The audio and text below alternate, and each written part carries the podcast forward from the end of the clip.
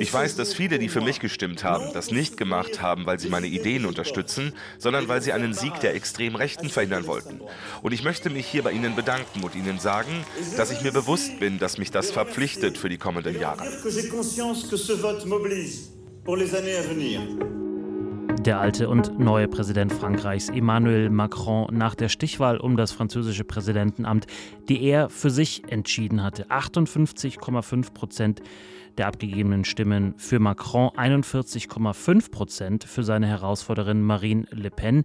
Auf dem Papier ein klares Ergebnis, aber dem Wahlsieg war Le Pen noch nie so nahe gekommen wie dieses Mal. Und deswegen haben viele in Frankreich und auch in Europa aufgeatmet und gesagt, das ist nochmal gut gegangen. Keine rechtsextreme Präsidentin im Élysée-Palast, keine EU-Gegnerin und vor allem auch keine Putin-Freundin. Wir wollen in dieser Ausgabe des SWP-Podcasts genauer auf dieses Ergebnis schauen und uns fragen, wieso 13 der gut 48 Millionen Wahlberechtigten in Frankreich rechtsextrem gewählt haben und wieso nur 18,7 Millionen für Macron gestimmt haben, zwei Millionen weniger gut als bei seiner ersten Wahl 2017. Was hat Macron in seiner ersten Amtszeit falsch gemacht und wie sehr nimmt ihn dieser, ich sag mal, erzwungene Sieg jetzt in die Pflicht in seiner zweiten Amtszeit? Und natürlich, was bedeutet all das für Europa? Darüber möchte ich sprechen mit Dr. Ronja Kempin, Wissenschaftlerin aus der SWP-Forschungsgruppe EU und Europa mit Schwerpunkt Rolle des Populismus in Frankreich. Hallo, Frau Kempin. Hallo. Und mein Name ist Dominik Schottner.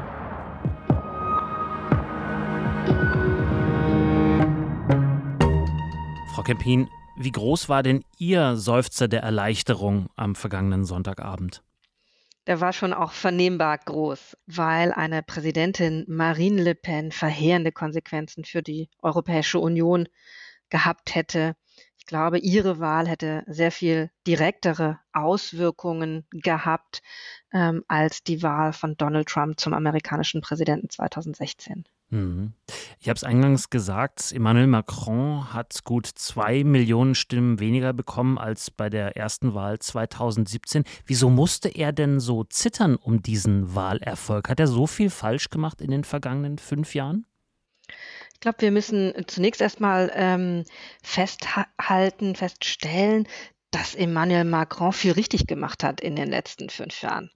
Zum einen ist es äh, seit Präsident Jacques Chirac 2002 keinem seiner Vorgänger gelungen, wiedergewählt zu werden. Ähm, viele sagen, es ist schon fast eine historische ähm, Leistung, die er am Sonntag vollbracht hat.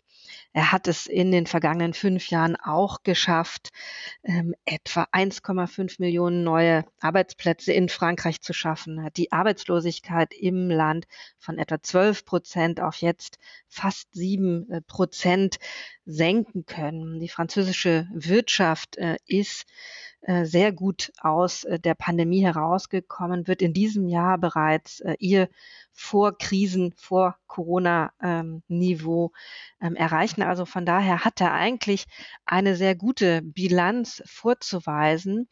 Nur hat diese Bilanz bei einem Großteil der Wählerinnen und Wähler nicht ähm, verfangen, mhm. weil es ihm tatsächlich nicht gelungen ist, die Bevölkerung hinter seinen politischen Ideen ähm, zu versammeln. Mhm. Aber vielleicht äh, konkret, wenn Sie sagen, er hat so viele neue Jobs geschaffen, beziehungsweise sind während seiner ersten Amtszeit geschaffen worden, das ist ja erstmal was, worüber sich diese Menschen dann eben ja auch freuen können. Aber waren das vielleicht in Anführungsstrichen die falschen Jobs? Mhm. Es waren zumindest äh, Jobs ähm, für gut ausgebildete Menschen, ähm, die in Frankreich auch auf dem Arbeitsmarkt unterwegs sind. Es sind eben leider keine Jobs gewesen für die einfachen Arbeitnehmerinnen und Arbeitnehmer. Ähm, die haben tatsächlich, auch das äh, wissen wir schon seit 2017, ähm, vermehrt Marine Le Pen gewählt. Ja, die sind sehr stark betroffen von einer schnellen Deindustrialisierung in Frankreich und äh, wie Sie gesagt haben, also die Jobs, die Emmanuel Macron geschaffen hat, sind vermehrt Jobs für studierte Menschen. Mhm. Und das hat er nicht gewusst, dass er die auch mitnehmen muss? Oder warum hat seine Politik dann nicht verfangen? Ja, es gibt schon in Frankreich große äh, regionale Unterschiede eben immer noch in den Einkommen. Das, äh, glaube ich, ist ein wichtiger Punkt, auf den er zu wenig vielleicht geachtet hat oder wo es ihm in den letzten fünf Jahren noch nicht gelungen ist, ähm, die französische Wirtschaft und den französischen Arbeitsmarkt ähm, hinzuführen. Er hat ja den Arbeitsmarkt zunächst erstmal flexibilisiert, äh, um Frankreich als Standort wieder attraktiver zu machen. Aber große Industrieansiedlungen ähm, sind daraus noch nicht ähm, erwachsen. Und von daher haben Sie recht, also dieser Bevölkerung konnte er ähm, noch keine Ergebnisse präsentieren. Mhm. Die Wahlbeteiligung lag bei 72 Prozent. Zum Vergleich, bei der vergangenen Bundestagswahl in Deutschland waren 76,6 Prozent. Ich habe extra nochmal nachgeschaut. Da wurde damals von einer sehr hohen Wahlbeteiligung in Deutschland gesprochen, während bei der äh, Präsidentschaftswahl jetzt in Frankreich äh, vor allem medial oft gesagt wurde, das ist eine ziemlich niedrige Wahlbeteiligung. Ähm, wollen wir uns jetzt nicht aus, aufhalten damit. Aber was sagt denn das über eine äh, politische Kultur aus, wenn 28 Prozent der Wahlberechtigten gar nicht erst ihr Kreuz machen? Ja, also in Frankreich muss man sogar sagen, es ist eine historisch niedrige Wahlbeteiligung. Ähm, Sie wollten den Punkt zwar umschiffen, aber ähm, er ist mir, mir trotzdem wichtig, weil die Präsidentschaftswahlen in Frankreich wirklich die Wahlen schlechthin sind, die die Bürgerinnen und Bürger mobilisieren. Da macht man sein Kreuz, da geht man ähm, hin ähm, während wir tatsächlich in den letzten gut 15 äh, Jahren gesehen haben, dass bei anderen Wahlen, Regionalwahlen, Departementwahlen, ähm, Wahlen äh, zur französischen Nationalversammlung, ähm, aber auch Europawahlen, die Wahlbeteiligung signifikant äh, gesunken ist, waren die Präsidentschaftswahlen von diesem Trend eigentlich immer ausgenommen.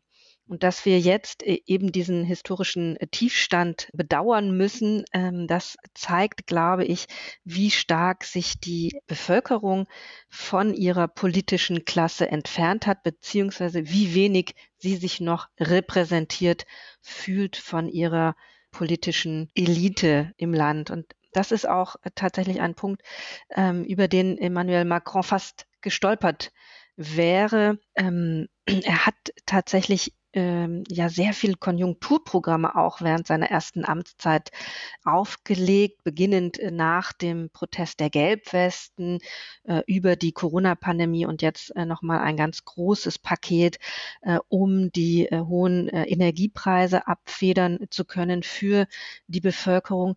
Das hat ihm keine Zustimmung ähm, gebracht, weil er weiterhin als derjenige gilt, der die Sorgen und Nöte trotzdem nicht gut kennt, ähm, der eher belehrt, äh, anstatt mitnimmt und der die Bevölkerung eben in seine politischen Entscheidungen nicht äh, mit einbezieht, sie auch nicht mitnimmt.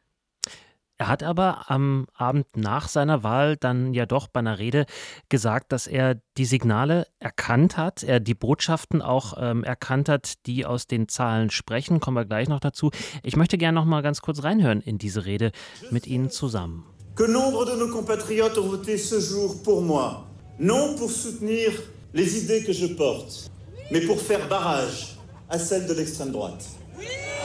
Also, er sagt da sinngemäß, ich weiß, dass ganz viele von Ihnen gar nicht für mich gestimmt haben, ähm, weil sie meine Ideen unterstützen, sondern weil sie Marine Le Pen und die extremen Rechten verhindern wollten. Er hat sich dann noch bei ihnen bedankt und gesagt, dass er sich dessen bewusst ist, dass ihn dieses Votum eben auch verpflichtet für die kommenden fünf Jahre seiner zweiten Amtszeit. Das klingt ja schon äh, nachdenklich und ja eben sich dessen bewusst, dass er die Leute jetzt hinter sich bringen muss. Ja, also diese Aufgabe, wie gesagt, die hat er eigentlich sich schon 2017 äh, angezogen, ähm, hat sie dann äh, allerdings nicht ausge, äh, ausgefüllt, wenn Sie so wollen. Da gibt es unterschiedliche Begründungen, Erklärungen für. Ähm, der Präsident ist natürlich von einer Krise in die nächste gezogen worden. Ähm, er musste da eine sehr reaktive Politik betreiben, aber viele sagen auch, er hat sehr schnell Gefallen an der Machtfülle des Präsidialamtes äh, gefunden und er steht selbst ähm, stellvertretend und viel stärker als viele seiner Vorgänger für diese sogenannte vertikale Ausführung der Macht. Also ich entscheide und äh, ich beziehe keine Sozialpartner äh, ein, ich gehe umgehe sogar, wenn es mir gefällt, das Parlament.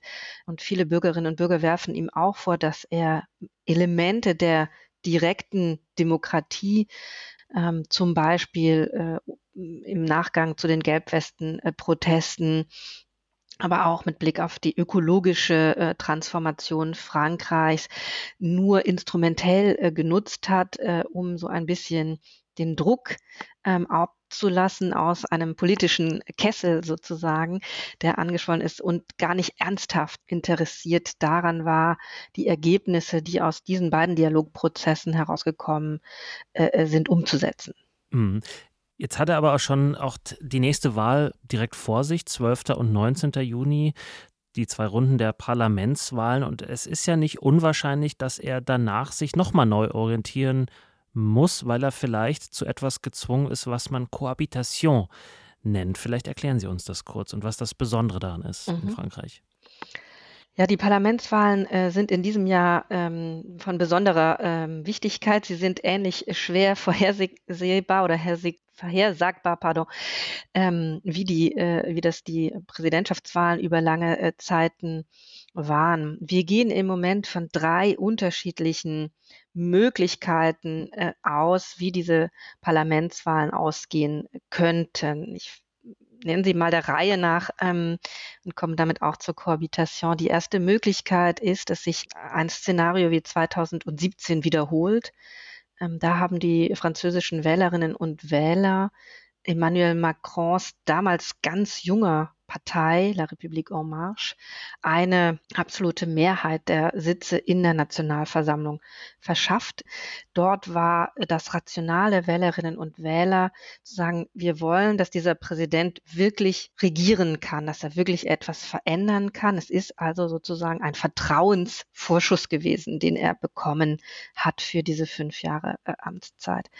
Heute sind wir unsicher, ob äh, er diesen Vertrauensvorschuss noch einmal äh, bekommt. Und von daher gibt es ein zweites Szenario, das ihn in diese berühmte und berüchtigte Kohabitation zwingen könnte. Das heißt, eine andere politische Partei gewinnt die Parlamentswahlen und zwingt den Präsidenten damit, einen Premierminister und Mitglieder der Regierung zu benennen, die aus einem gegnerischen politischen Lager äh, entstammen. Der Wahlkampf hat äh, ja schon am Abend der Präsidentschaftswahlen begonnen, als sich die politischen Herausforderer in Stellung gebracht haben und gesagt haben, wir möchten Premierminister werden, allen voran eben Jean-Luc Mélenchon in einer Kohabitation wäre der Präsident in seiner Machtfülle beschnitten weil er Kompromisse aushandeln müsste mit dem Premierminister äh, und eben dann den Mitgliedern der Regierung. Und das dritte Szenario, wenn ich das noch ja. kurz anführen darf, wäre eines, das wir aus, Frank aus dem Frankreich der fünften Republik nicht kennen. Das wäre ein Szenario, wo es ähm, wechselnde Mehrheiten oder eine instabile Mehrheit gibt, wo es keine eindeutige Mehrheit in den Parlamentswahlen äh, gibt. Ähm, und in diesem Szenario wäre der Präsident gezwungen, sich Allianzen, wechselnde Allianzen für seine politischen Projekte zu ähm, suchen.